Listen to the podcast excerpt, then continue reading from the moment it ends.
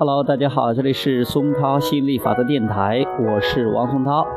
今天继续给大家讲亚伯拉罕吸引力法则，成就你的美好人生。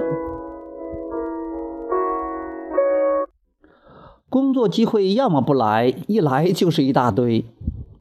杰瑞问道：“比如说，有人想要工作，找了几个月仍然没有成功，然后一旦他们真正得到想要的工作机会之后，一个星期之内，立刻有四五个其他的工作机会也一起来了。是什么导致了这种情况的发生？”亚伯拉罕回答说。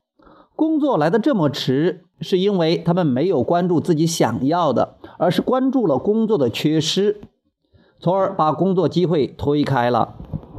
一旦取得突破，获得了工作，那么关注点就不再是他的缺失了，关注点集中在想要的事物上，所以他们开始接受更多提前铺垫好的事物。